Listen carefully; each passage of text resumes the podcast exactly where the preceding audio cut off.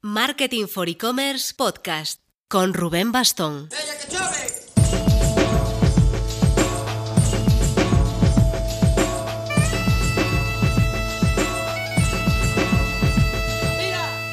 Hola marketers, venga, ha pasado ya esta Semana Santa inusual. Toca volver al trabajo y ver el calendario con vista hacia junio, hacia septiembre, hacia fin de año. No os desaniméis, desde casa para el mundo.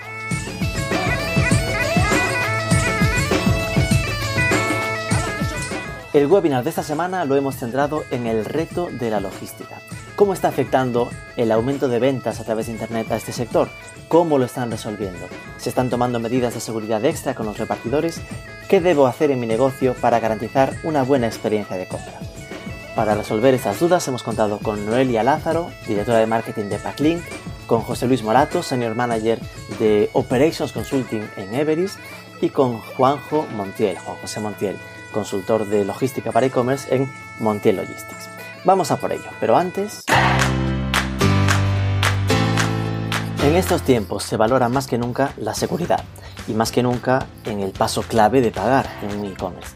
La herramienta de financiación de compras Aplázame es un método de pago regulado por el Banco de España, con la solvencia de formar parte del grupo bancario Within. Así que ya sabes, si aún no tienes el servicio de pagos a plazos en tu tienda online, tienes toda la info en aplázame.com.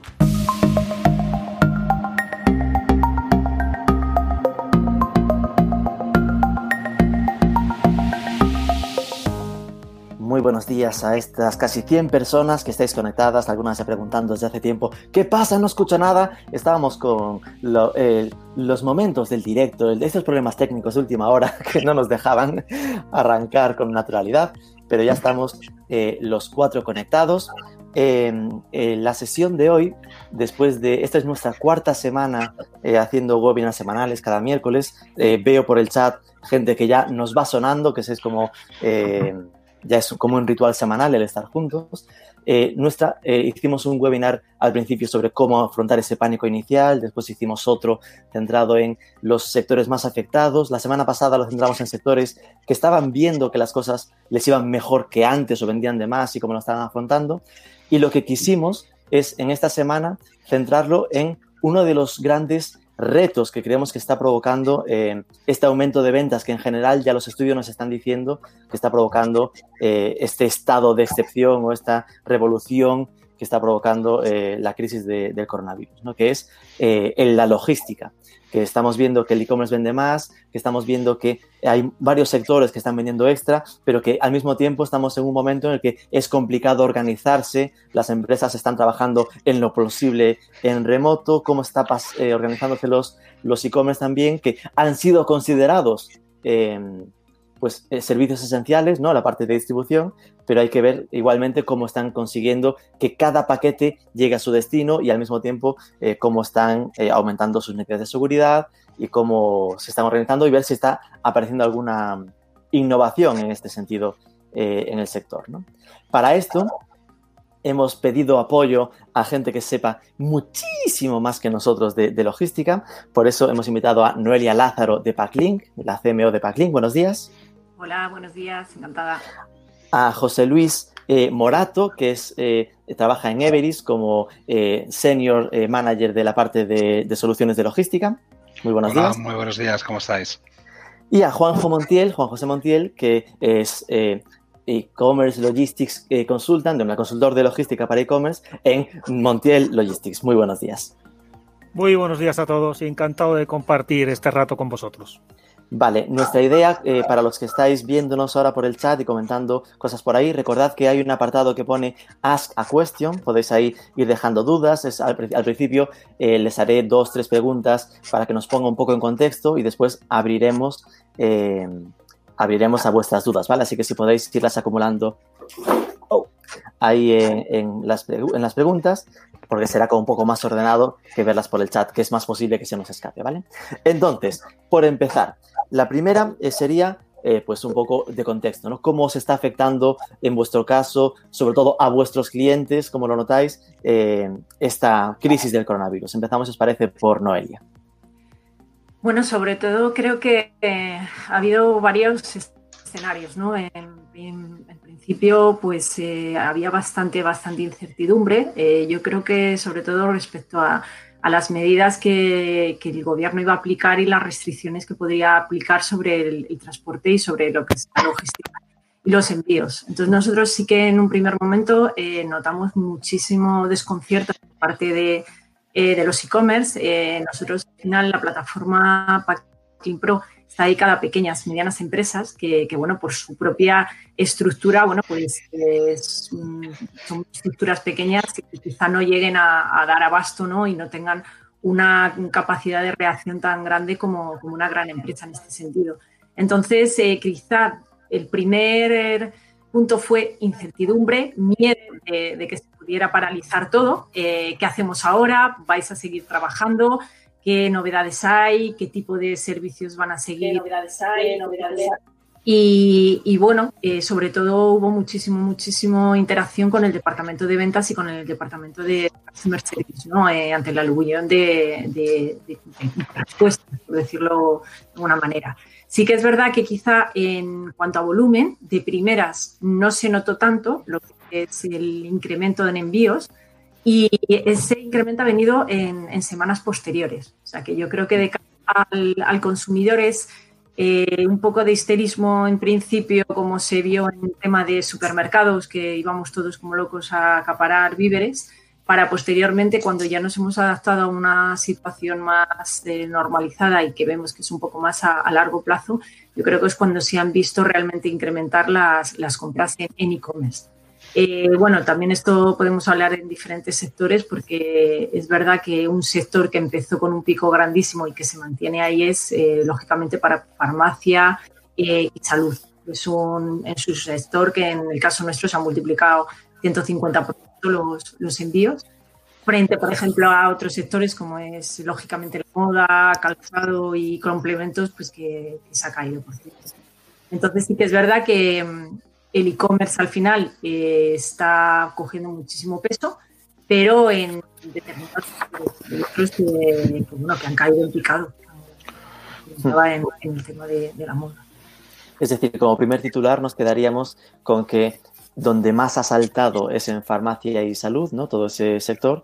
Más que, más que donde más ha saltado es el que primero saltó, el que primero se incrementó y el que se mantiene, se mantiene a unos niveles tremendos. Y una vez ha pasado el primer shock para todos, es cuando están incrementándose ya el resto de, bueno, ya llevamos desde la semana del 23 de marzo, ha, habido picos ya en determinados sectores que, que, se ve que, bueno, que nos estamos habituando. Pues estamos hablando de electrónica, por ejemplo, estamos hablando de videojuegos, todo lo relacionado con cosas de artesanía, arte, eh, juegos de mesa y la comida. La comida también es que bueno, que al final, pues eh, yo creo que ahí está entrando gente a comprar que antes no se lo planteaba, ¿no?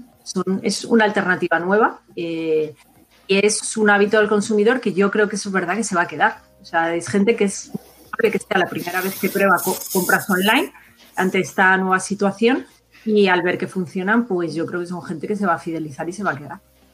Sí, sin duda lo que comentabas de que eh, ha ido evolucionando a lo largo de las semanas, ¿no? Es decir, hubo tanta indeterminación, tanta incertidumbre que este, este webinar podría no haberse celebrado prácticamente, ¿no? A poco que no hubiesen puesto en la línea lo de que distribución era esencial, podría haber separado directamente la entrega y no, y no tener nada que hablar. El problema fue poder superar ese momento de incertidumbre porque había mucho desconocimiento y falta de, de información, tanto para los e-commerce vendedores como para los propios compradores era como voy a poder comprar y me lo van a poder entregar. Eh, era un poco como, ¿para qué voy a comprar online si no sé si me lo van a poder entregar? ¿no? Entonces había muchísimo, muchísima incertidumbre ahí. Sí, de eso comentaremos. José Luis, en, vuestro caso con, con Everis, ¿cómo, lo, ¿cómo fue este proceso de estas semanas? Bueno, eh, eh, Everis es una compañía un poco especial, ¿no? Y positivamente llegando a lo que es el Smart Office, ¿no? Eh, nosotros el, como consultora, ten en cuenta que trabajamos 25.000 personas y que nosotros al final lo que somos es una consultora tecnológica y de mejora de procesos, ¿no? Entonces, estábamos bastante acostumbrados al teletrabajo, ¿no? Eh, nosotros fíjate, el primer impacto y unido a lo que va a ser más eh, temas logísticos, eh, estamos muy segmentados, ¿no? Y entonces, por un lado, pues está esta banca y que tiene unas necesidades totalmente diferentes y que incluso ha tenido que cerrar oficinas y hacer teletrabajo y les ha costado, con lo cual a nivel nuestro, pues no hemos notado un cambio, al revés, hemos encontrado más situación de trabajo, ¿no? Eh, hay otros sectores, como además en el que yo estoy, que, en industria en el que evidentemente esto ha ido por fases, ¿no? Es decir, el impacto eh, ha ido eh, poco a poco dándose cuenta de dónde estaba y los decretos que ha ido tomando el gobierno han creado estabilidad e inestabilidad a la vez, dependiendo, ¿no? Es decir, bueno, pues si la gente se confina en casa, pues efectivamente, como bien ha explicado antes, eh, claro, todo el mundo fue al supermercado a comprar y ahí de repente, pues hay una parte eh, logística de rotura de stock que se dio, ¿no? Es decir, desabastecimiento, qué va a ocurrir y todo esto, ¿no? Esto demostró, y esto ya va al análisis que nosotros tenemos en la consultora, que eh, nuestra cadena de suministro del sector retailer, que es un sector en el que nosotros estamos, ha demostrado que a pesar de algunas críticas que a veces hacemos, está funcionando perfectamente. Lo único que ha habido es un aumento inesperado de la demanda, en el que evidentemente hay determinados productos, en el que ese flujo, esa tensión de, desde el fabricante, los centros de distribución y la propia tienda, pues eh, realmente ha sido incapaz de poder abastecer, ¿no? Pero lo normal es que de un día para otro prácticamente todo estuviera repuesto, ¿no? Otra cosa es que ese impulso de, de comprar determinados productos hiciera que cuando llegabas a las 12 de la mañana ya no había producto, ¿no? Entonces la capacidad de reponer es complicado. En el mundo del retailer, evidentemente, se da otra doble situación y es el condicionamiento que tenía entre, como no podemos acceder a ir al supermercado, lo que hago es compro online, ¿no? Y los primeros días fue un desastre. Es decir, casi nadie estaba preparado para ese boom de llamada para poder entregar, ¿no? No solo por el, el stock o producto que había para poder cumplirlo, esto sí que ha demostrado que eh, había menos cadena de suministro preparada. Es decir, la omnicanalidad no existía. Esto ha quedado patente. Es verdad que algunos dicen que han tenido crecimientos del 200, 300, 500%, eh, que hace que esto sea imposible. Y esto a mí me hace una reflexión como consultor y en este aspecto a veces también como docente, ¿no? Cuando, eh, eh, cuando tenemos un plan de contingencias. Esta crisis ha mostrado que no había planes de contingencias de que esto pudiera ocurrir. Es decir, hago planes de contingencia, pero justo, ¿no? El famoso DAFO de las amenazas, esto que uno no puede, realmente no está, no es una debilidad. O sea, es que si me crece el 200 no estoy preparado. Ya. Y, si viene una pandemia, ¿qué es lo que ocurre, ¿no? Esto, además, luego entraremos en cómo debe ser la siguiente fase. Otro sector en el que tocamos en Everis mucho, además de retailer, es el gran consumo, ¿no? Y aquí eh, hay determinadas empresas que están sufriendo su concepto logístico brutal y son aquellas que tienen una fuerte dependencia del canal Oreca. Es verdad que si yo soy, no voy a decir ninguna marca, pero lo podemos entender, una fábrica de, cervezas o una marca de refrescos, evidentemente el consumo ha subido en la gran distribución y bueno, no, no hay problemas de que el producto esté y de hecho se está vendiendo más, pero el canal Oreca ha desaparecido. Y eso está haciendo que la situación en estas compañías sea compleja y además que es un canal que para ellos era vital, con unos márgenes diferentes y con un tema de entregas diferentes, con una logística diferente. Y esto haya hecho que en el gran consumo aquellos que estuvieran un fuerte enfoque están teniendo problemas en su cadena de suministro, en sus costes, en su producto, en su stock y en todo lo que lleva. ¿no? Y como otro sector, tocamos auto, de este mejor no hablamos, porque evidentemente se ha parado la venta de automóviles, eh, no hay repuestos, o sea, este es un sector que en este momento se tiene que estar preparando para que va a hacer en el futuro. Y es verdad que están invirtiendo en tecnología, pero lo que es logísticamente, pues es un sector tal. El manufacturing es otro sector que tocamos como verticales y evidentemente este ha estado ahora no paramos, ahora sí, ahora parece que la semana que viene volvemos a... Esto, ojo, que hay que saber adaptarse, ¿no? Porque uno de los temas que voy a tocar después, si os parece bien, es el tema de las personas, la gestión de las personas, cómo las personas se gestionan en esta crisis, ¿no? Son parte principal de, la parte de logística, ¿no? Y de farma, lo dejo ahí, pues evidentemente el crecimiento está ahí y nuestros clientes de farma pues están en un momento, vamos a decir dulce, a, la espera de que aparezca el gran milagro que es la vacuna, ¿no? Ya cuando esto aparezca, pues ese laboratorio pues va a ser genial, ¿no? Ver cómo la logística de las vacunas llega para que todo el mundo estemos vacunados. Como introducción y punto, pues de lo que es Everis, estamos sectorizados y en cada uno de ellos, pues tenemos especialistas por sector. En mi caso soy cross, doy servicio a todos los sectores, pero lo estamos viviendo de manera totalmente diferente y los clientes con cierta angustia en algunos casos y en otros con, con una presión de dar mejor servicio. Claro, entiendo, ¿no? Que al final esto va por barrios, ¿no? Cambia por, por, cada sector y lógicamente lo que comentabas del caso de cervezas, pues es como muy paradigmático, ¿no? Es decir, empresas que estaban muy centradas, incluso sus campañas televisivas iban orientadas a baristas, ¿no? A, sí, eso es. en bares. Ahora de repente eso se, se separa absolutamente y hay que ver cómo cómo están apareciendo nuevas experiencias, que podrán ser eh, cuestiones interesantes de, Eso oye, es. pues mira, igual me toca eh, ser B2B, B2C, en plan tener la versión B2B, empezar a ofrecer a, al usuario final de ponértela en casa, ¿no? No, no, es más, más que B2B, es la, el fabricante, está yendo directamente al consumidor, ¿no? Y Claro. eso es bastante complejo logísticamente. Y bueno, nosotros estamos en algún proyecto así, sí, sí, eso es. Eh, Juanjo, eh, en tu caso, ¿cómo, cómo, están, ¿cómo estás notándolo ¿no? con tus clientes esta, estas semanas locas? Bueno, pues como comentabais antes, eh, la alegría va por barrios, ¿no? Y efectivamente dentro de los clientes que tengo, pues la casuística es muy diferente, ¿no? Y aquí coincido con el diagnóstico que han hecho Noelia y José Luis en el sentido de que efectivamente hay cosas que se han caído, ¿eh? por ejemplo en el tema del el retail, en la moda. Eh, los clientes que yo tengo han experimentado una bajada en torno al 20, 25, 30%. ¿no? Siguen defendiéndose y ahora hablaremos lo que han, las, las medidas que han tomado con respecto a, cómo, enfrentar eh, esta situación. Otros sectores, como por ejemplo lo que es tema de salud, están funcionando muy bien, incluso la parafarmacia, es decir, la gente se está cuidando en estos, en estos días, ¿no? Está, eh, tanto chicos como chicas, el perfil del comprador, la gente se cuida, se protege, se defiende y también eh, están defendiéndose y campeando el temporal bastante bien, ¿no? Gente que vende equipamiento deportivo. Impresionante, impresionante, ¿no? Gente, es de, están las calles vacías y sin embargo estamos vendiendo equipos de fitness, de, porque la gente necesita entrenar, la gente necesita quemar calorías, ¿no? Hmm. Y por lo tanto, bueno, pues ahí se sigue, se sigue vendiendo, ¿no?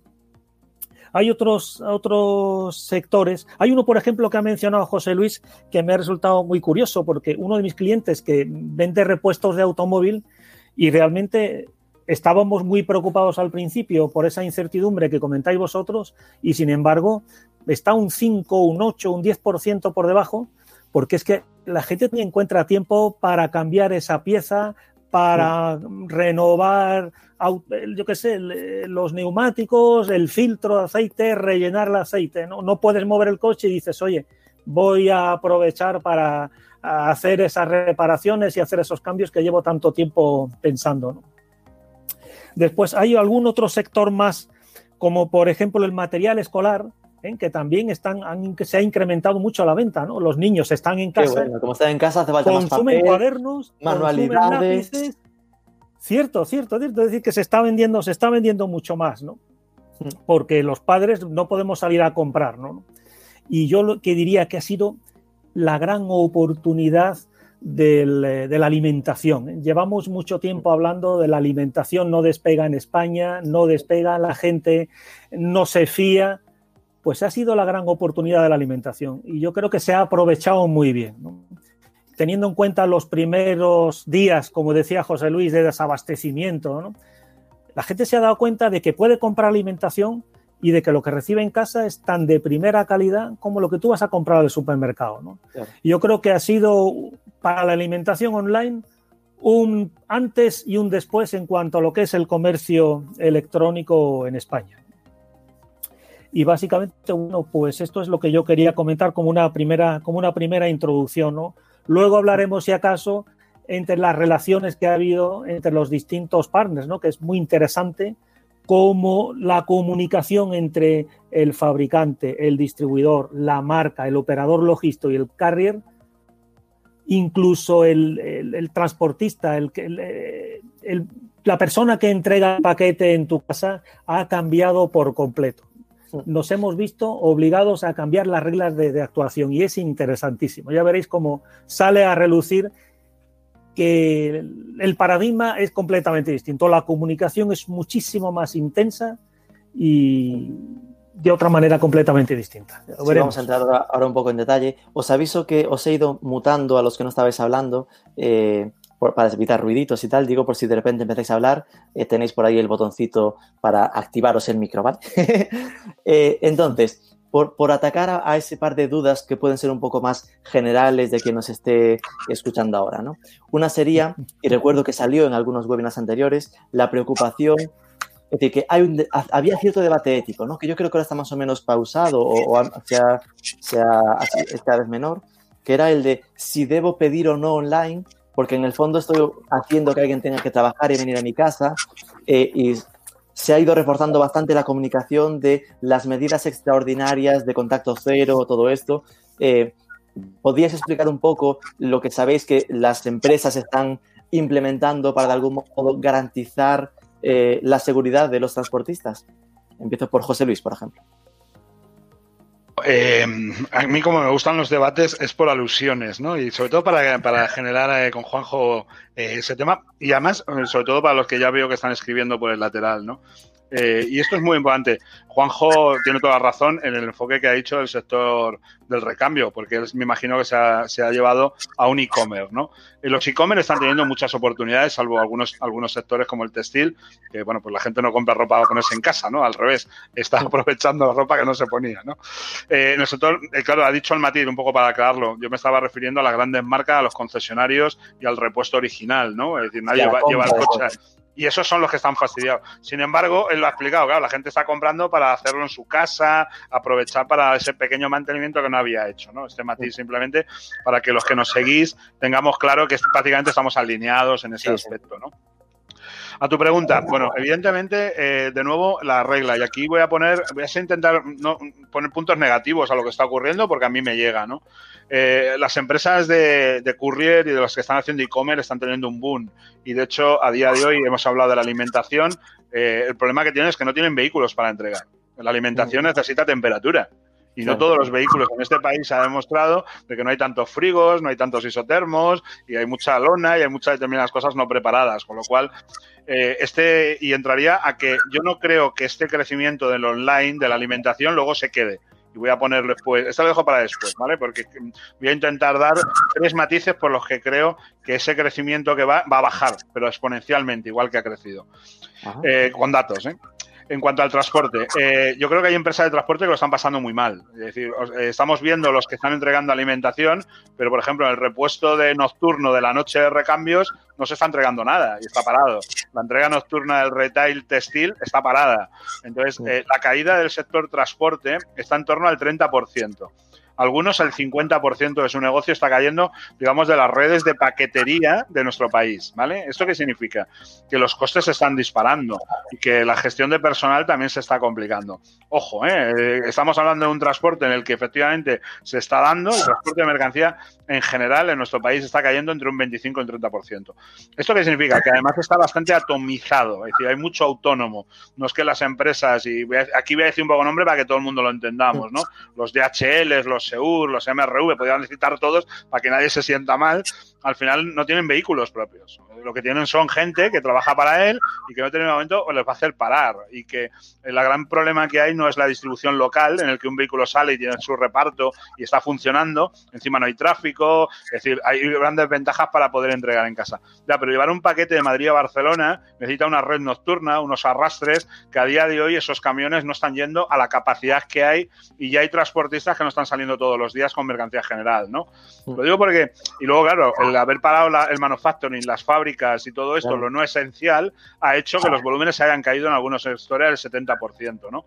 La mezcla de algunos, pues eh, me, me, dice que los courier están a un 25-30% de capacidad. ¿Esto qué hace? Pues que, que, va a generar problemas, tanto en el origen como el destino, en las rutas, y antes ponía ahí una persona, no recuerdo, de que los e-commerce, algunos están dando 7-8 días de entrega. Esto es inadmisible. Por eso además creo que después se nos puede caer esto que está castillo en IP que estamos creando, de que el online, la alimentación está creciendo. Está creciendo porque si a mí me tarda seis días en entregar alimentación, de, de algunas eh, super están haciendo esto, cuando esto acabe, yo no te voy a comprar. Claro. ¿Vale? Y esto entramos en lo positivo y lo negativo, porque hay gente que lo está haciendo bien y hay gente que eh, esta oportunidad la está no gestionando de manera correcta.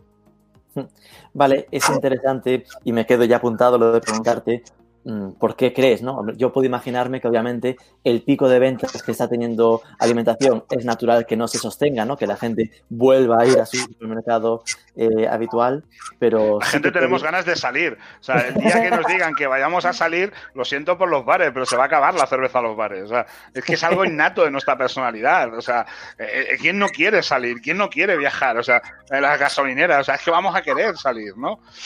Eh, sí, pero, bueno, yo, creo, pero yo, yo, creo, que realmente hay mucha gente que no había llegado a probar nunca a lo de hacer la compra en el Carrefour de turno o lo que sea y que eh, a, igual no lo hace siempre, pero al menos será un aprendizaje que ya le quede para hacerlo cuando necesite. Claro, lo que pasa es que, eh, bueno, entonces entro, no quería Venga, monopolizar vale. este... A ver, eh, el problema del e-commerce, y aquí entro para daros juego a Juanjo que lo tiene y a Noelia, eh, las entregas fallidas. Venimos de un mundo del e-commerce en el que nos quejamos de que el 30% de las entregas son fallidas, que la gente no está en casa, que busquemos puntos de conveniencia, que hagamos que la gente venga a la tienda a recoger. Corcho, si es que este era el discurso hace un mes.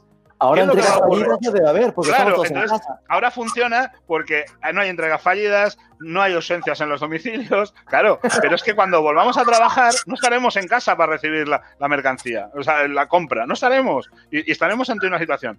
Y ahora el famoso, ahora no está el Madrid Central, ¿no? Claro, no hay contaminación, claro, es que no hay coches. Entonces, efectos como las emisiones contaminantes, vehículos eléctricos, ya de esto no hablamos. Da, da igual el vehículo con el que me entregues, ¿no?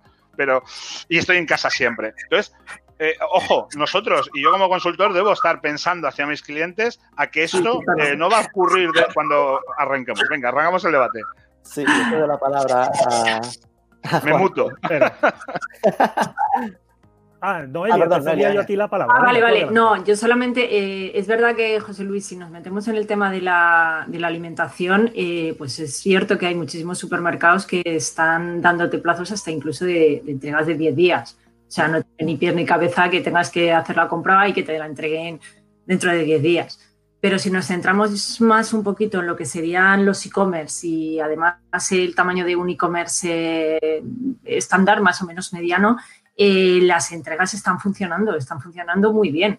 O sea, nosotros al final eh, tenemos la suerte de que contamos con un montón de transportistas dentro de la plataforma y es verdad que a día de hoy hemos tenido que desactivar servicios. O sea, si hace un mes eh, contábamos con 300 eh, servicios de transporte, a día de hoy hemos tenido que desactivar. ¿Por qué? Por lo que tú comentabas, los puntos drop-off no funcionan, están cerrados, por ejemplo. Entonces ahora los servicios que estamos recomendados son los door to door, puerta a puerta. ¿Por qué? Pues porque no puedes salir. Y es verdad que se entregan en primer intento, o sea, porque es que estás en casa. Pero esas entregas están funcionando y están funcionando muy bien. ¿Cuáles son las que pueden estar con un poco más de retraso? Los que son envíos internacionales. ¿Pero por qué? Porque ahí es verdad que hay rutas internacionales que, que lo que comentas, que tiene que esperar a que se llenen porque son tránsitos mucho más largos pero lo que sé a día de hoy, lo que sé entregas eh, nacionales, mmm, se están entregando muy, muy bien. Nosotros es verdad que hay servicios que vamos desactivando, los que no cumplen los parámetros mínimos se sacan de la web, pero el servicio que se está entregando a día de hoy mmm, es bueno. Y además, por otro lado, eh, vamos a contar con, con, la premura que se suele tener en las ventas online. Yo creo que eso también el, el consumidor final a día de hoy es bastante razonable y si no le estás entregando en 24 horas, eh, que son la mayoría de los servicios que nosotros ofrecemos, si te llega al día siguiente, eh, los e-commerce lo están gestionando eh, de manera totalmente adecuada. O sea, al final lo que tiene que ser es totalmente transparente en las páginas web. No les digas que te va a llegar mañana, mañana, sino que amplíes ese plazo y los clientes están ampliando el plazo, los e-commerce, y diciendo en 72 horas. Y esos, esos parámetros se están cumpliendo. O sea, nosotros ahora mismo tenemos un contacto totalmente diario, o sea, pero cuando te digo diario es hasta incluso dos veces al día con los transportistas con los que trabajamos para que nos informen qué servicios se están cumpliendo, qué plazos, eh, si hay algunos códigos postales a los que es totalmente inviable llegar. Y todo eso tenemos un contacto directo y está funcionando. O sea, nosotros a día de hoy podríamos decir que estamos trabajando con, con total normalidad con el más del 90% de los transportistas transportistas que tenemos. Sí, es que en, vuestro caso está, está muy bien, porque al final como Packlink tenéis ese, esa visión de todos los proveedores logísticos y de si algunos están rompiendo o funcionando correctamente. lógicamente hay un montón de, a ver, estamos hablando de la mayor cobertura que tenemos de, oficinas de correos, o sea, no nos vamos a engañar. En este caso, eh, es verdad que los e-commerce, eh, si estaban, estaban ofreciendo servicios de recogida o entrega en, este tipo de oficinas, eh, lo tienen que quitar de su web. Como os comentaba, los puntos de drop-off, o sea, tienen que hablar de tienen que estar eh, ofreciendo servicios de los que te lo entregan en casa. Pero esos eh, servicios y es lo que transmitimos a todos los e-commerce y lo que estamos eh, valorando y experimentando funcionan correctamente. Paso palabra a Juanjo. Eso es, gracias. bueno, yo diría que aquí estamos quizás tocando temas distintos, ¿no? Yo creo que se ha hecho un esfuerzo inmenso pero que sobre todo se ha visto afectado por el efecto látigo de los primeros días, ¿no? Esas colas, esas locuras, la gente comprando como si, se si no hubiera un mañana en, en, una, en las grandes cadenas de distribución, ¿no? Y eso lo mencionaba antes José Luis al principio, ¿no? Una vez que esa situación ha pasado, las cadenas de suministro yo creo que han funcionado razonablemente bien, han razonado, funcionado muy bien, ¿no? No hemos visto escasez, ya digo, excepto los muy primeros días, no he visto escasez en los supermercados, en las tiendas, incluso en los mercados pequeños. La cadena de suministro ha funcionado muy bien. Es verdad que ha estado estresada, es verdad que los arrastres se han podido ver afectados, ¿no? Pero que luego cuando tú hablas con los grandes operadores te dicen, oye, estamos sacando pues sobre todo los de alimentación, ¿no? Estamos sacando prácticamente el 50% más, algún dato que me han dado de algún operador logístico, ¿no? El 50% más y seguimos teniendo camiones, seguimos teniendo suministros, no hay problema, excepto alguna, algunos materiales, algunos productos muy, muy localizados, no hay problemas de abastecimiento y los supermercados están hoy día llenos. En cuanto a lo que son los plazos de suministros de los eh, proveedores de comercio electrónico, ¿no? Yo creo que el comprador es plenamente consciente de que estamos en una situación excepcional, que por lo tanto las reglas estándar no se pueden aplicar en una situación excepcional. No estamos trabajando con medidas excepcionales. Y por lo tanto, es razonable, es razonable cuando dice, oye, no me puedes entregar este producto, salvo que sea algo de primerísima necesidad, entendemos que en vez de 24 horas, 48 horas, 72 horas, puede ser aceptable. Y de hecho, a mí me ha servido Amazon hace un par de días un envío desde Inglaterra y me ha llegado en 48 horas. Hice la compra el viernes y, a ver, el jueves, el jueves y me llegó, hoy estamos a miércoles, ¿no? Pues me llegó el lunes por la tarde, me llegó el lunes por la tarde, desde Inglaterra, porque además sé cómo funciona y lo he, trabajado allí. De manera que en general, ¿eh? en general, las cadenas de suministro han funcionado el transporte ha funcionado y el reparto, el reparto a domicilio está haciendo un trabajo excelente. Alguien preguntaba antes por ahí, no quiero firmar el PDA, no quiero tocar un bolígrafo. No te preocupes, no te preocupes, ¿no? Es decir, se han implementado soluciones muy ingeniosas, ¿no? En algunos casos han estado te hacen incluso una foto con el paquete, lógicamente sin sacar la cara, ¿no? Para que no, no se te vea por tema de sí, sí, es verdad, es verdad. Y en otro, en otros, en otros casos, pues te entregan el, paquete y el repartidor confía en tu bonomía y en que no vas a reclamar fraudulentamente, ¿no? Cosa que tampoco está ocurriendo. Es decir, hay picaresca, pero no eh, se ha disparado aprovechando de que no voy a firmar ni voy a tocar la PDA, ¿no? yo creo que, el comportamiento está siendo eh, extraordinario, está siendo extraordinario y está con todas las excepciones que queramos, pero está funcionando muy, muy bien. Otra cosa es, imagino que es que ahora querrás sacar la discusión de cuál va a ser el corto y el medio plazo, porque ahí sí que las vamos a pasar canutas, ¿eh? las vamos a pasar canutas. Una vez que pase, como decís antes, la euforia, ¿no? Se acabará la cerveza igual que se acabó el papel higiénico los primeros días, ¿no? Pero luego volveremos a una economía que según los últimos análisis que se han publicado, va a subir una recesión del 10%, del 10%, que no vamos a volver a, tener una economía medianamente parecida a la que tenemos hasta ahora, hasta el año 2021. ¿no? Y eso va a afectar a todos los sectores, a unos más que a otros. Y por supuesto al comercio electrónico. ¿no?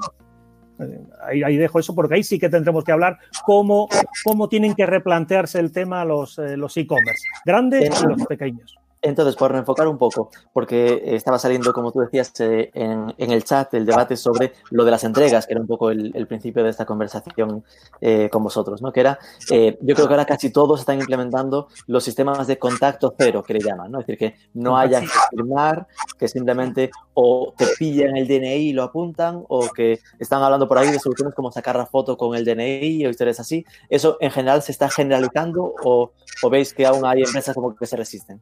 Nosotros todos no, no, no, no, en mi opinión se está implementando, ¿eh? se está implementando y los repartidores son conscientes de la importancia de su trabajo y son los primeros que no quieren exponerse innecesariamente, porque de ellos depende mucha gente. Y por supuesto, el que recibe la mercancía, oiga, no me ponga usted en un problema. Y lógicamente, como la gente tiene sentido común, pues al final llegamos a un acuerdo. Noelia todos los transportistas con los que trabajamos a día de hoy eh, tienen contacto cero. O sea, lo único que hacen es apuntar el, DNI eh, y le dejan el, paquete, la bolsa o lo que sea a unos metros en el suelo de, su puerta.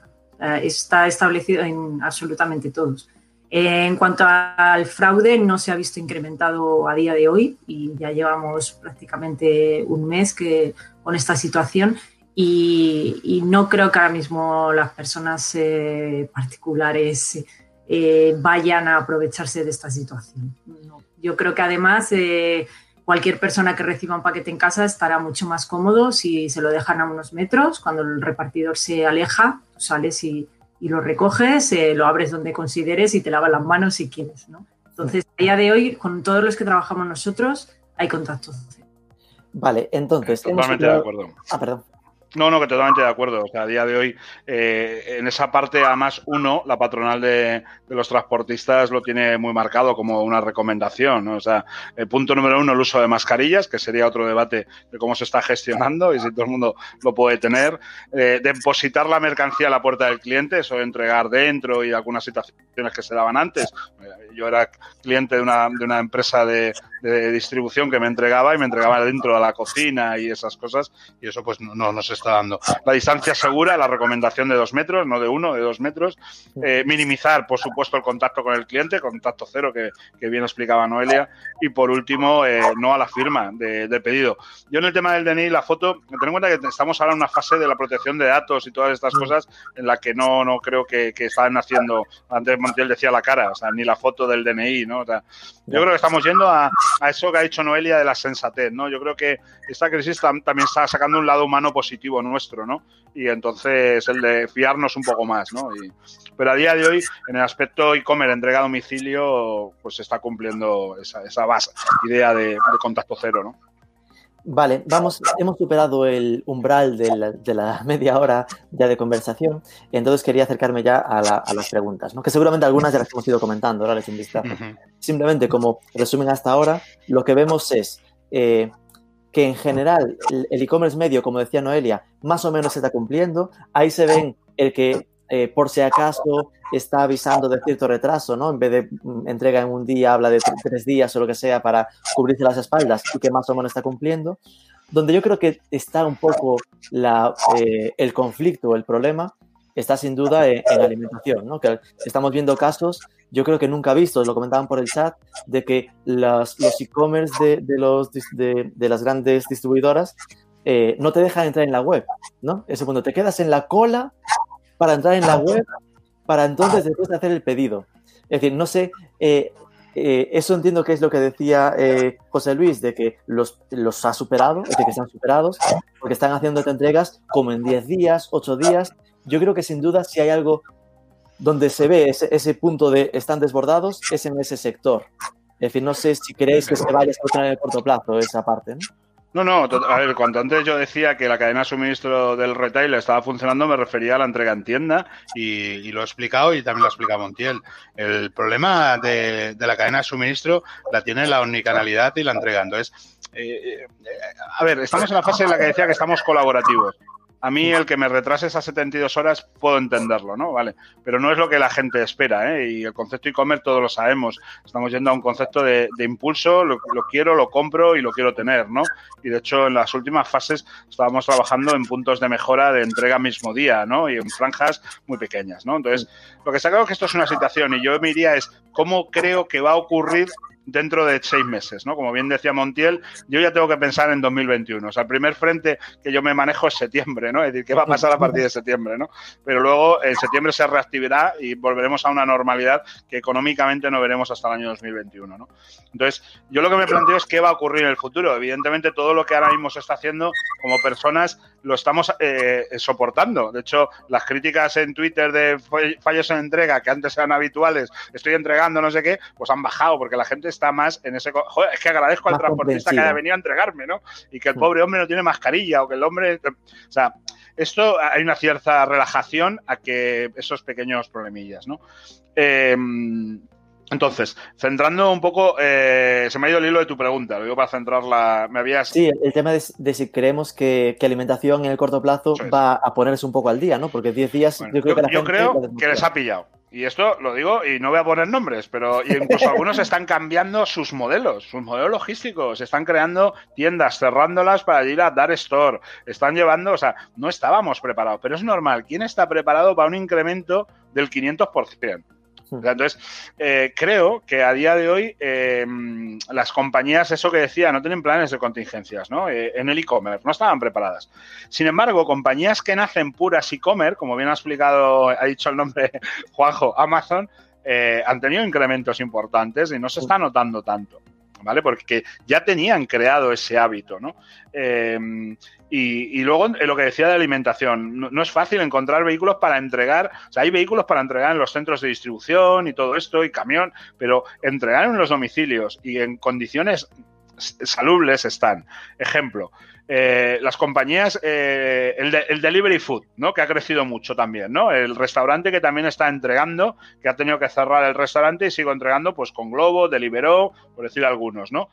Si ahora queremos adaptarnos a hacer esas entregas, esa famosa empresa de, de, cervezas que en vez de entregar al canal Oreca o de entregar al distribuidor, quiere entregar a domicilio, ¿cómo lo hago?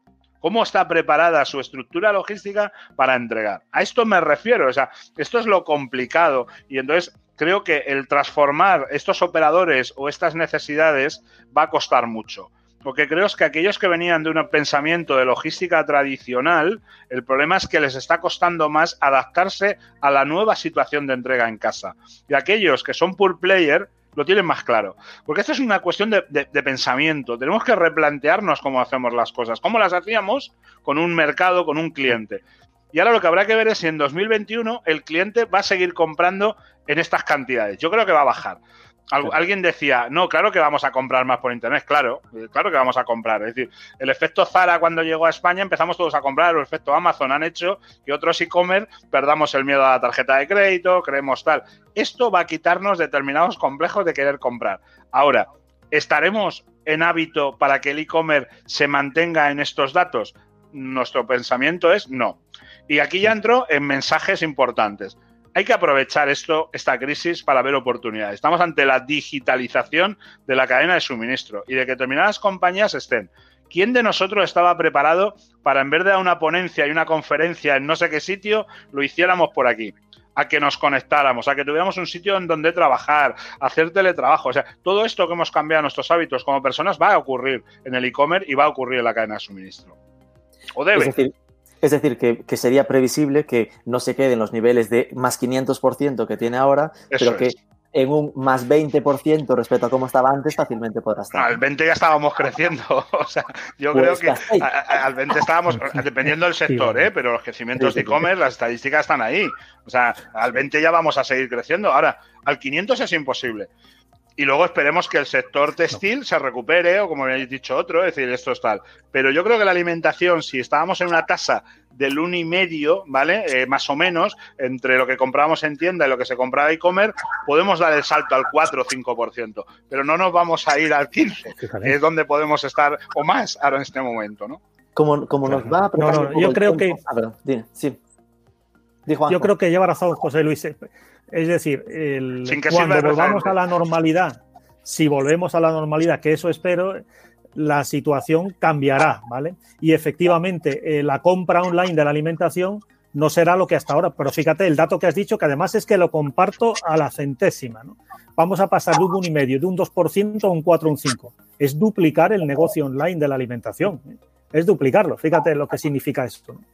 Pero también creo yo que lo bueno ha sido, es verdad, partiendo de la, de la hipótesis inicial de que nadie o casi nadie estaba preparado para esto, que los e-tailers han tenido menos, eh, por así decirlo, más capacidad de reacción, más velocidad, menos inercia, ¿no? Para poder adaptarse a la nueva situación, porque es cuestión de mentalidad y de que el e-commerce es un paradigma de negocio completamente distinto. Eh, la cosa será, será diferente, se mantendrá diferente, efectivamente. No creceremos al 500% ni al 200%. Habrá gente que se quede por el camino, lamentablemente las empresas más pequeñitas, muchas de las startups que necesitan vender, ¿no? La teoría de la bicicleta. Si no pedaleo, me paro y me caigo, ¿no? Pues estas empresas, algunas de ellas, si no venden, no ingresan y a partir de ahí el ciclo virtuoso se convierte en un ciclo infernal, ¿no? Y alguna se quedará por el camino. Otras aprovecharán para reinventarse, ¿no? Que es lo que decías antes, José Luis, ¿no? Es, esto es una oportunidad, porque la situación va, después de esto va a ser completamente distinta. Y desde ese punto de vista, habrá mucha gente que lo aproveche y lo estamos viendo ya. Hay gente que está vendiendo producto que no es de primera necesidad y dice, oye, si quieres, te lo sirvo cuando esto acabe. Yo acabo de comprar hace un par de días en la tienda de un amigo por solidarizarme, ¿no? Por solidarizarme. Y una de las ofertas que él hacía es, oye, chicos, si no lo necesitas, te reservo tu producto y te lo sirvo cuando esto acabe. Claro. Es decir, que, que la gente intenta adaptarse, ¿no? La capacidad de reacción que hemos tenido en la mayor parte de los casos, las empresas mandando a la gente a casa. Es verdad lo que decía José Luis, ¿no? En muchos casos hemos tenido que improvisar. Pero si hay alguien que es capaz de improvisar, es el español medio, ¿no? Y cuando te estás jugando los cuartos, todavía más, ¿no? Y la mayor parte de las empresas han empezado a comunicarse con el Zoom, con el Hangouts, con esto y con lo otro. Y en 24 horas, está todo, 48, estaba todo el mundo trabajando en su casa. Y la, la dirección de las empresas, los managers, se han vuelto locos para conseguir que José Luis trabaje desde casa, que yo pueda trabajar desde mi casa, que Noelia está trabajando desde la suya, ¿no? Y la vida sigue. Como hemos descubierto que esto es posible. A apretar un poco el tiempo, eh, eh, vamos a, salvo que obviamente si tenéis cosas que responderos sin problema, ¿no? Pero si no, intento ya moveros a una pregunta por persona. Eh, bueno, aquí apunta Andrea en el chat, que es de Murgun Wallets, que es un tema que vi en Twitter, que hacía justo lo que comentabas, ¿no? De, lo de eh, ponerte el pedido para que lo entregamos cuando pase esto. Es decir, de, no urge moverlo para más tarde, ¿no? Una de las soluciones también a nivel de logística están apareciendo. Entonces, eh, esto que pregunté sobre alimentación ya cuenta como respuesta a una pregunta que nos hacía Roberto, Roberto Reol. Eh, lanzo una para Noelia. Es, eh, a ver, ¿dónde está? Que ahora la perdí. Ah, ¿creéis que los e-commerce, con el fin de vender más o hacer entregas más rápido, están optando por vender también en Amazon? Es decir, que esto al final esté haciendo también un, movimiento hacia ayudar a crecer el marketplace de Amazon, porque la gente lo interprete que ahí le llegará más. más al revés, al revés. Ahora mismo, eh, eh, sobre todo por eh, en el último momento que el gobierno ya dijo que se paralizaba toda actividad, que no era esencial, en Amazon se han primado mucho lo que son entregas de, primera necesidad. Ya sabéis todos que tú en Amazon puedes estar dentro de lo que es la propia logística, el FBA, y es Amazon el que lo entrega o puedes hacer la logística tú con tu transportista o con, quien tú tengas el acuerdo. En este sentido, nosotros en, en tenemos integración con Amazon, o sea, hacemos envíos de, Amazon y han venido muchísimos, muchísimos clientes de Amazon que estaban dentro del FBA que como no hacen, eh, no venden productos de primera necesidad, no se les está primando en esas entregas. Entonces ahí sí que se han visto un poco eh, sin ayuda y han tenido que buscar alternativas. Pero esto pasó también en España, porque eso sí que vi la noticia de que en otros países habían centrado solo esenciales, pero en España no. Te estoy hablando de, te estoy hablando de, España, sí, sí. Te estoy hablando de, que han llegado muchísimos clientes eh, de Amazon que tienen aparte sus, eh, pueden tener sus eh, tiendas físicas, sus tiendas online y que aparte venden, venden en Amazon. Entonces, eh, yo creo que al final no están siendo los marketplaces un punto en el que se esté metiendo muchísimo la gente. De hecho, hay mucha tienda de Amazon que, han cerrado. Eh, te hablo de Amazon como te puedo hablar de AliExpress. Y, y, lo que sí que estamos notando es que están buscando soluciones. De hecho, son los que más llegan a, buscarnos soluciones logísticas y los que más dicen eh, funciona todo correctamente, puedo hacer la integración. Sí, sí. Es curioso porque sí que en general a, mí me consta ¿no? de gente que vende en Amazon y que está vendiendo más y de gente que al final usa Amazon como su primer puente de digitalización, ¿no? Como es, eh, no vendo online, mm, es más fácil empezar a vender en Amazon que montarme un e-commerce. Si tú sí es la primera vez que vendes en Amazon y no entras en su FBA, no hay ningún problema. Eh, no pasa nada. O sea, tú te abres una cuenta de seller y empiezas a, vender y empiezas a enviar. Y tú te gestionas los envíos con Packlin o te los gestionas con cualquier transportista. En ese sentido no hay ningún problema. Porque al, final, Amazon, sigue como plataforma, pero la logística. Amazon sigue teniendo tráfico. O sea, yo eso no lo estoy poniendo en duda ni de lejos. Tiene su tráfico Amazon es a día de hoy, como yo lo llamo, el mayor buscador y, eh, para compras online. O sea, eso indudablemente, y a día de hoy desconozco las cifras de tráfico de Amazon, pero estamos más tiempo en casa, tienen más tiempo para estar con el móvil o con el PC o con la tablet o con lo que tal, y estoy segura de que estamos todos, yo la primera, buscando. O sea, no te hablo ya de eso, te hablo de lo que son eh, la logística suya de Amazon. O sea, la logística de Amazon están primando dentro del FBA los productos de primera necesidad, llamémoslos eh, para farmacia, farmacia, productos de salud y demás. Entonces, eh, sabéis de sobra que en Amazon si no entregas de forma tal, te penalizan. Bueno, pues si estás dentro del FBA, tienes que buscar alternativas, porque puede que no entregues tu producto. Lanzo una para Juanjo. Nos pregunta Fernando, si tenemos datos, a lo mejor no los tienes, ¿eh? tampoco quiero aquí atracarte, de cómo ha afectado al transporte de mercancías de gran volumen. Es decir, pregunta un poco por el sector de grandes electrodomésticos, estilo frigoríficos o muebles, que supongo que, sin saber demasiado, entiendo que serán de los más tocados durante este tiempo. Bueno, si queréis, por cierto, por cierto, si queréis tener información interesantísima respecto de cómo ha afectado a los distintos sectores, hay un análisis que ha hecho Alberto González en Marketing for E-Commerce el pasado día 26 de marzo, interesantísimo. ¿eh? Miradlo ahí porque ahí tenéis un análisis parte por parte. Qué gran revista esa de Marketing for E-Commerce. No sé quién la lleva, pero hacedle caso, visitadla. y no es por hacer propaganda, es que es cierto, es que es muy interesante. Mira que he leído análisis en estos días, ¿eh? pero aprovecho para recomendarlo. Pues en el tema, del, el tema de, este tipo de productos de electrodomésticos, eso está en este, en este análisis aparece como que se mueve en torno a un 20-25% ¿no? de, de compra, más que de producto voluminoso, de pequeño producto, de pequeño producto. Las entregas voluminosas ahora mismo no es la prioridad para nadie, sinceramente. No, si te compras hoy un televisor de 60 pulgadas, pues no esperes que nadie te lo vaya a servir los próximos días. Pero si son pequeños... Eh, dime, dime. Ah, que recuerdo que en ese, en ese tipo de estudios ¿no? de, de sectores hablaban de que electrodoméstico al final te mete tostadora, microondas. Claro. Este tipo de electrodoméstico pequeño sí que ha aumentado mucho el, porque la gente cocina más en casa y está como. Y lo necesita. Necesita, pero lo de las instalaciones de un frigorífico o un horno y de historias es que no tienes ni no solo es que no te llegue el aparato, es que no tienes quien te lo instale. Olvídate, efectivamente. Muy frenado. Vale, muevo otra para Juanjo es otra de Roberto Reol, que hace muy buenas preguntas.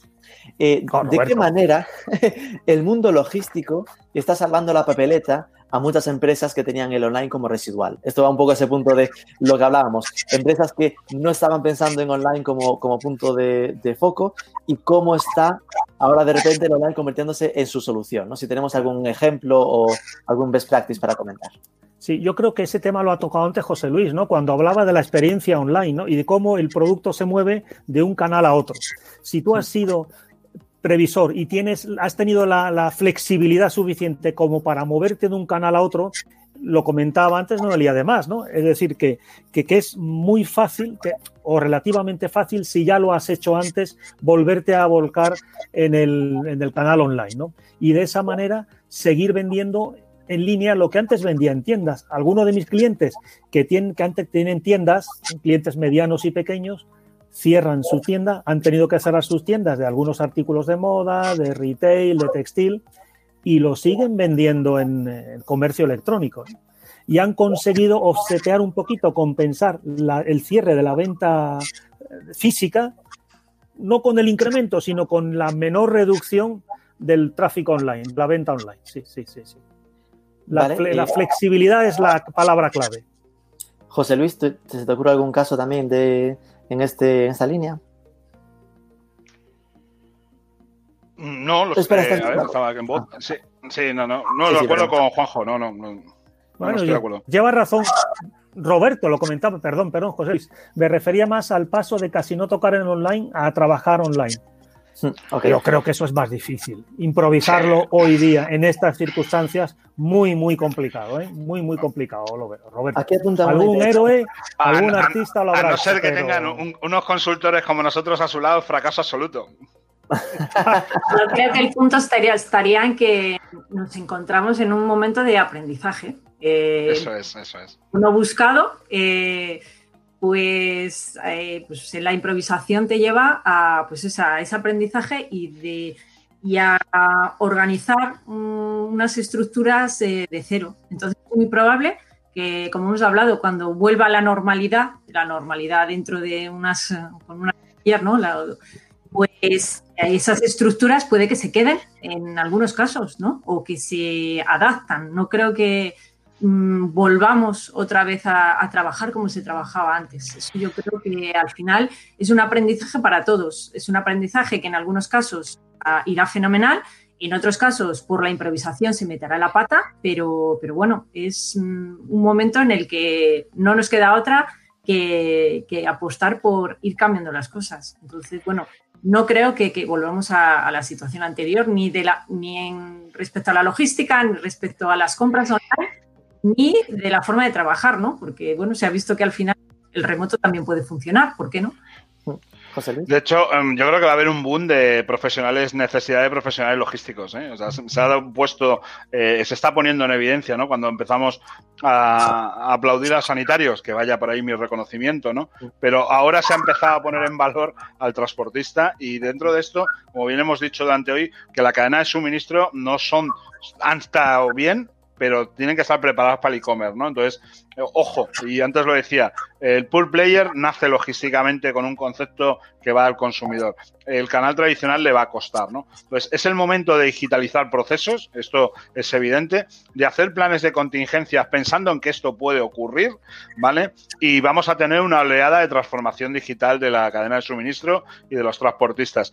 Y este paso está, como antes decía, pues posiblemente las grandes compañías no estén preparadas para aclimatarse a un nuevo modelo de hacer las cosas, de trabajar, de entregar, pero también digo que va a haber nuevas oportunidades de nuevos modelos de negocio. Esto eh, lo tengo claro. Va a haber nuevos modelos de negocio que no existían y que ahora, además, con el tiempo que estamos teniendo para darle vuelta, la gente se está replanteando. ¿eh? Y yo os puedo decir que compañías de cierto nivel eh, se están replanteando el modelo de negocio. Esto es interesante, entiendo que va a ese tipo de experiencias como las que comentabas al principio, ¿no? de repente que los fabricantes se piensen en saltarse a los intermediarios y servir a usuario final, por ejemplo. Eso es. Bueno, lo has dicho, el anuncio de alguien que va a los baristas y pongo el ejemplo, como no es cliente mío, puedo decirlo porque me llamó la atención y luego ya lo he hablado con los clientes y sale Vichy, pues eh, punto, punto con y diciendo te entregamos el agua en casa, ¿no? Y, te vamos a entregar esto y Vichy, eh, de repente tienes que ir a un nuevo canal, que es que te entrego agua en casa, ¿no? Y entonces, y digo agua y se da la botella de cerveza o sea el refresco o, o, el cubata, ¿no? Es decir, no lo sé, lo que cada uno consuma en su casa, ¿no? Pero a partir de ahí aparece nuevos modelos de negocio, veremos cómo está la reglamentación y la ley. Vamos a ver ahora con los ERTES, no ERTES. Como digo, ojo con el papel del recurso humano, cómo quedará la función del Deliveroo y Globo, si son repartidores, si son autónomos, no. O sea, creo que viene un debate muy interesante para empezar a trabajar y poner los pilares del futuro. Este año tiene que ser un año de transición. Ahora estamos siendo flexibles con que no todo funcione bien. Estamos siendo flexibles, pero esta partida de septiembre tiene que funcionar como un reloj y la gente tiene que ponerse las pilas. Hmm. Sí, y además yo creo que si lo pensamos como tendencia de, desde siempre Internet ha sido un proceso constante de desintermediación, ¿no? Es decir, que esto simplemente puede acelerar el punto de que haya empresas que se den cuenta de que su camino está en hablar directamente con el consumidor final e ir al menos abriendo puentes, abriendo canales de, directos con ese consumidor. Vale, está, apuntando Pedro por aquí en el chat que Estella Galicia ya reparte a domicilio en Galicia a las casas. Bueno, hablar de Estella Galicia, efectivamente. Esto es sí, no, yo también, he escuchado hablar de Mau San Miguel, que estaba hablando. Mau, Dan, Dan está, Alfil Logistics ya está empezando, que es el operador que es participado por Renfe y por Dan, y está empezando a crear su canal online. O sea, eh, lo que pasa que, que no, esto no es de la noche a la mañana, y bueno, lo mismo. Veremos luego los hábitos del consumidor cuando estemos en casa. Entonces, si tú montas una estructura muy rígida, entonces tenemos que tender a variabilizar estas estructuras. Porque si de repente tú has creado una estructura para crecer un 500% y tienes esta previsión de demanda y eso después cae, como tú hayas hecho una estructura, también te lleva por delante. Ojo con qué modelos de negocio montamos y cómo de variables pueden ser al crecimiento o bajada de demanda. Va la penúltima y esta puede que sea en modo ronda, eh, porque ataca a la, pregunta a, una de las necesidades que yo creo que, o de los miedos que tienen más los e-commerce en este momento, ¿no? que es, nos pregunta Antonio Martínez Carrasco, que cómo las compañías logísticas hoy eh, pueden convencer a los fabricantes de que son la mejor opción para entregar los productos. Y me, lo, pues es más fácil de entender. Eh, ¿Cómo un e-commerce a día de hoy sabe de quién puede fiarse en estos tiempos tan revueltos? ¿no? Es decir, quién está trabajando bien, quién no, o cómo saber a día de hoy quién está sirviendo correctamente, pues si lo tenéis un poco controlado. Empezamos por Noelia. Eh, nosotros es lo que nos estamos enfocando más a día de hoy comentaba antes, o sea, para nosotros ahora mismo es fundamental eh, estar totalmente seguros que los servicios que se están ofreciendo en, la página web son los que están funcionando. Entonces, nosotros diariamente eh, tenemos contacto con cada uno de los transportistas, se hace un chequeo de, cada uno de los servicios que se están ofreciendo y en el caso de que no se, no se estén cumpliendo eh, correctamente, directamente se desactivan de la web, entonces no los puede contratar nuestros nuestros e-commerce. O sea, para nosotros la, prioridad ahora mismo es eh, que todos los servicios que se ofrezcan estén eh, trabajando con total normalidad. O sea, es lo que les transmitimos a todos, es tranquilidad, normalidad y que esté seguro de que ese, ese servicio va a funcionar bien. ¿Por qué? Porque para nosotros es una bobada ofrecer un montón de servicios que la mitad no, no estén respondiendo es curioso porque está en el chat comentando Andrea, la mejor manera de fiarse es haberlos probado todos. Y precisamente por eso pensé preguntarte a ti primero, porque al final Packlink en el fondo lo que tienes pues contacto con todos y está como siempre... Realmente, eh, realmente mm, muchas veces nosotros cuando vendemos la plataforma, por decirlo de alguna forma, sí que es verdad que tenemos aquí en el caso de España treinta y tantos transportistas diferentes con un montón de servicios. Eh, cuando te pones a analizar cuántos transportistas usa cada e-commerce, la media es dos, dos transportistas. O sea, que yo creo que al final un e-commerce eh, sí que puede que pruebe eh, muchos eh, transportistas, que elija diferentes servicios, pero al final se convierte en fiel a, los servicios que le están funcionando o que son los más adecuados para él, porque no significa que un servicio que sea muy bueno para uno sea bueno para otro, ¿no? Al final depende del tipo de producto que estés vendiendo, en qué situación te encuentres, qué peso tenga, qué restricciones tengas, ¿no? En, en ese sentido. Entonces, al final, nosotros ponemos muchas alternativas para que sea el e-commerce el que elija. Pero es verdad que a día de hoy van a encontrar menos alternativas, pero las alternativas que ofrecemos son totalmente eh, fiables y seguras. Pues como ah. antes, no hay ningún drop-off que estemos ofreciendo, lógicamente. Juanjo, que nos pedías la palabra. Sí, y muy rápido que vamos ya eh, fuera de tiempo. Que nos preguntabais antes. preguntabais antes, ¿de quién me fío? Y yo te digo, la respuesta la tienes en tu servicio al cliente, que no hemos hablado de ellos, ¿no? Y que se han estado batiendo el cobre durante estos días, ¿no? En cualquier empresa de e-commerce hay dos profesionales que tienen relación directa con el público, con el cliente final, ¿no? El repartidor, del que hemos hablado hoy mucho, y la persona del comercio electrónico que tiene que lidiar con ese envío que a veces nos entrega, respondiendo dudas de clientes que no han comprado nunca en la página web y que de pronto descubren el comercio electrónico que está trabajando desde su casa en muchos casos, en, las, situaciones en las que no son las ideales. Y desde aquí yo quiero enviar un abrazo porque conozco personalmente algunos casos en los cuales se están batiendo el cobre con muchísimas horas de atención al servicio, al cliente, perdón. Y ahí, ahí, en ese punto, en esa situación de escuchar la voz del cliente, yo sé qué transportista me está planteando dudas, en qué en qué códigos postales estoy teniendo problemas, dónde no estoy teniendo problemas, y eso me lleva a realimentar la información, a compartir información con mi carrier. Aquí está funcionando bien, allá no está funcionando bien. Mírate quién está repartiendo en tal código postal. ¿no? Hay muchísima información que compartir. Y esa yo creo que es uno de los grandes méritos de esta situación. Hemos aprendido a hablar mucho más. Como decía antes Noelia, hablamos dos veces, tres veces, cuatro veces al día con proveedores, por un lado, con eh, clientes por otro, con prestadores de servicio, prestatarios de servicios. ¿no? Yo creo que es, es una experiencia interesantísima ¿no? y que esta será de aquí en adelante la manera de gestionar la cadena de suministro. José Luis. Bueno, yo la verdad es que he de reconocer, tristemente, que es que no he hecho ninguna compra y comer en los últimos 21 días. O sea que ni, ni mi mujer, lo cual me extraña más. O sea, que yo, vale, pero es verdad que, que, por eso ha caído el textil, los zapatos, perfumes, todas estas cosas. Eh, y libros, pues puedes bajarlo y estas cosas. Y entonces, pero bueno, sí, sí que quería decir que hay cuellos de botella y que, que es el momento, yo no creo, de buscar culpables sino de reflexionar. O sea, es el momento, de verdad, esta es una oportunidad que, que yo no he vivido esto nunca, en 47 años que tengo, ¿no? Pero creo que estamos en una buena oportunidad de reflexionar. Nos pilla con una situación en la que, que, esto podría volver a, a, a, producirse, no sé si en 20 años, 50 eh, o 6 meses, ¿no?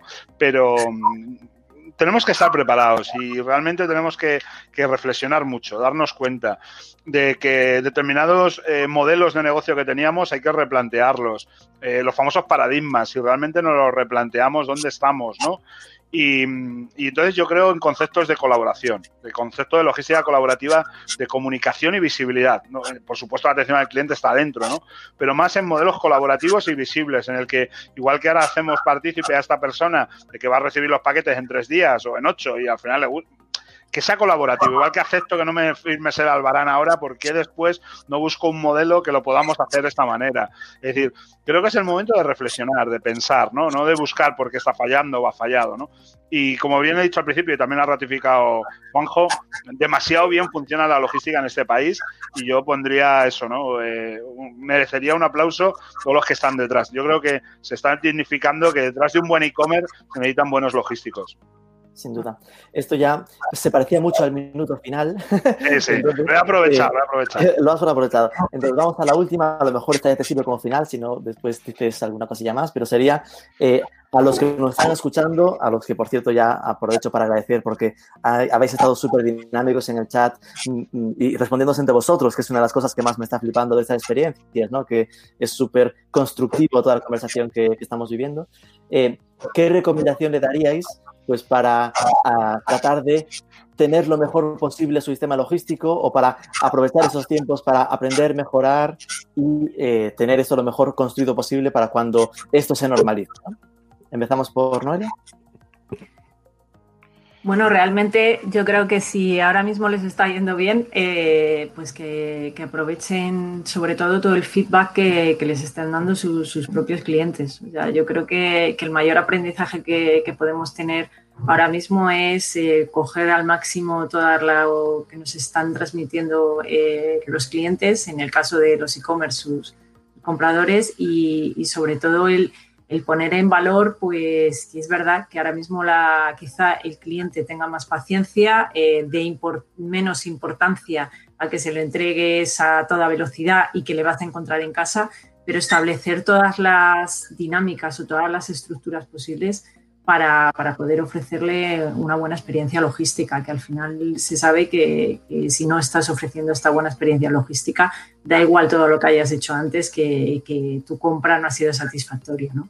Entonces yo creo que, es el momento en el que se pueden analizar dónde están los problemas o dónde, están, dónde se te cae un poco lo que sería la conversión y, y poner ahora mismo... Eh, pues no sé si los remedios o, las soluciones para cuando se, estabilice la, situación puedas ir con, más fuerza. Es verdad que hay sectores en los que ahora mismo están bastante, bastante parados y quizás sea un buen momento de, replantearse esos cambios. Y para los que están vendiendo muchísimo y el volumen se, les ha disparado, pues que aprovechen estos nuevos clientes para, para la fidelización, ¿no? y para que cuando pase toda esta situación sigan, sigan comprándoles, ¿no? Porque yo creo que es un tráfico que quizá no han buscado, que les ha llegado de, forma un poco más, más casual, pero yo estoy totalmente convencida de que si esa experiencia para esos clientes ha sido buena, mm, continuarán ¿no? comprando, comprando online. A lo mejor no el 100%, pero bueno, ¿por qué no una parte? Fijaos hasta qué nivel de detalle y está el tema de cambios de hábitos que están comentando en el chat. Eh, de que algunos están usando el criterio para escoger proveedor que no te obliga a imprimir las etiquetas de envío. Es decir, el tema de estoy desde casa que me obliga a imprimir. Lo, hemos, notado también mucho en, eh, sobre todo, bueno, nosotros tenemos una plataforma que es de particulares, eh, entonces en este caso sí que es verdad que se ha notado mucho el incremento en, transportistas que nos solicitan el, poner la etiqueta. ¿Por qué? Porque al final eh, te pilla en casa, que si a lo mejor no tienes impresora o el cartucho de tinta se te ha quedado eh, vacío o llevas sin usarlo. dibujos para tus hijos? o llevas sin usarlo un montón y está la tinta más seca que otro tal. Y, es verdad que en este sentido sí, se, se, han incrementado las contrataciones de transportistas que no requieren. Eh, que no requieren imprimir, pero más en el caso de, particulares, o sea, particulares envían pues, lo que sea a, su, a sus familiares o a quien consideren. Juanjo, minuto de gloria. Bueno, pues yo diría, resumiendo un poquito, ¿no? La recuperación será lenta y costosa, ¿no? Algunos se quedarán por el camino, ¿no? Pero otros saldrán adelante y tendrán que reinventarse, ¿no? Y además quiero mencionar aquí un término que lo hemos utilizado mucho los cuatro, ¿no? Que es reflexionar, pensar, ¿no? Y reinventarse estudiando o analizando o determinando qué valor añadido podemos ofrecer a este cliente, al consumidor, porque ha cambiado sus hábitos, sus hábitos seguirán siendo diferentes, poco a poco volverá a la normalidad, pero mientras tanto, además tendremos que enfrentarnos a un entorno económico muy adverso. En términos de cadena de suministro, hemos aprendido que mantener la continuidad de la cadena de suministro es fundamental nos ha cogido sin preparación, ¿eh? decíamos al principio los tres, ¿no? Bueno, pues aprendamos de esta experiencia porque, como bien decía José Luis antes, volverá, se ha producido antes y volverá a producirse más adelante. Y sobre todo con aquellos que tienen cadenas de suministros largas transnacionales, hay que analizar el modelo de cadena de suministro. ¿eh? Yo creo que, es la, la, gran aprendizaje de esta crisis es que tenemos que analizar esas cadenas de suministros tan largas, tan complejas y tan vulnerables a una situación tan excepcional como esta. Sí, eso en el tema de, las mascarillas y todo eso se vio como muy en evidencia, ¿no? Es decir, te genera esa reflexión de igual hay que acortar las cadenas y que haya más producción local, ¿no? Que eh, vuelva un poco la producción que se ha ido marchando tan abruptamente en estos últimos años a Asia. Juanjo, ¿quieres decir algo más? No, nada más, nada más. bueno, pues nada, muchísimas gracias, José Luis, perdón, Juanjo, José Luis Morato, eh, Juanjo Montiel, eh, Noelia Lázaro, muchísimas gracias a vosotros. Hemos estado aquí más de 120 personas conectadas y colaborando durante esta más de una hora. Muchísimas gracias por vuestra atención y gracias a vosotros por participar. Un abrazo. Un abrazo a todos.